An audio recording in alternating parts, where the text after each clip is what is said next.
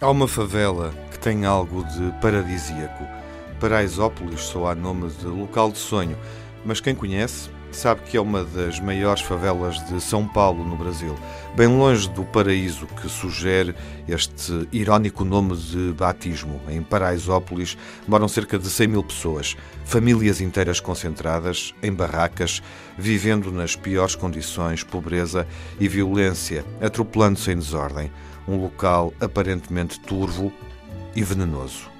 Se a vida já era difícil antes do novo coronavírus desembarcar em terras brasileiras, agora com a pandemia e sem uma política governamental organizada para combater o vírus, a comunidade de Paraisópolis sentiu-se ameaçada. Mais uma sombra entre as muitas sombras que pairam por ali.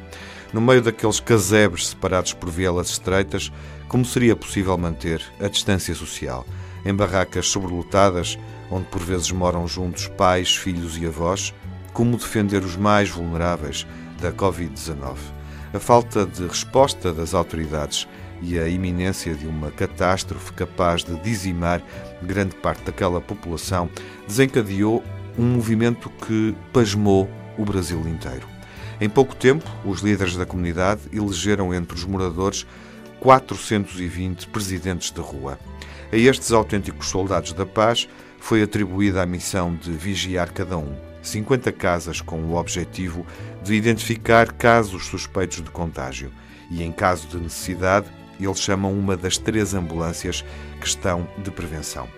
Em Paraisópolis, já se registaram 15 casos de contaminação e 8 mortes suspeitas, mas o sentimento é de que seria muito pior se a comunidade não se tivesse unido. Na favela, também os que já perderam o emprego devido à pandemia estão a ser apoiados. No último sábado foram entregues 2 mil refeições ao domicílio, uma demonstração de solidariedade pura, aquele sentimento que interrompe a pobreza extrema capaz de espantar o mundo. Mas há mais. Ainda há quem produza máscaras para as pessoas se protegerem. Existe na favela um projeto de capacitação das mulheres para se especializarem como costureiras, chamado Costurando Sonhos, um projeto que se direcionou para a produção das máscaras tão importantes para proteger toda esta comunidade.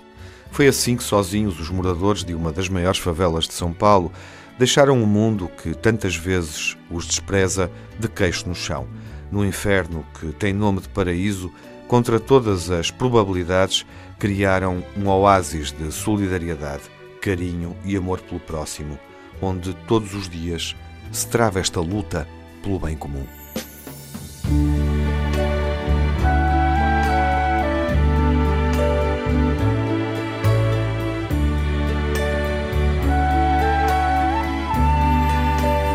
Wonderful world.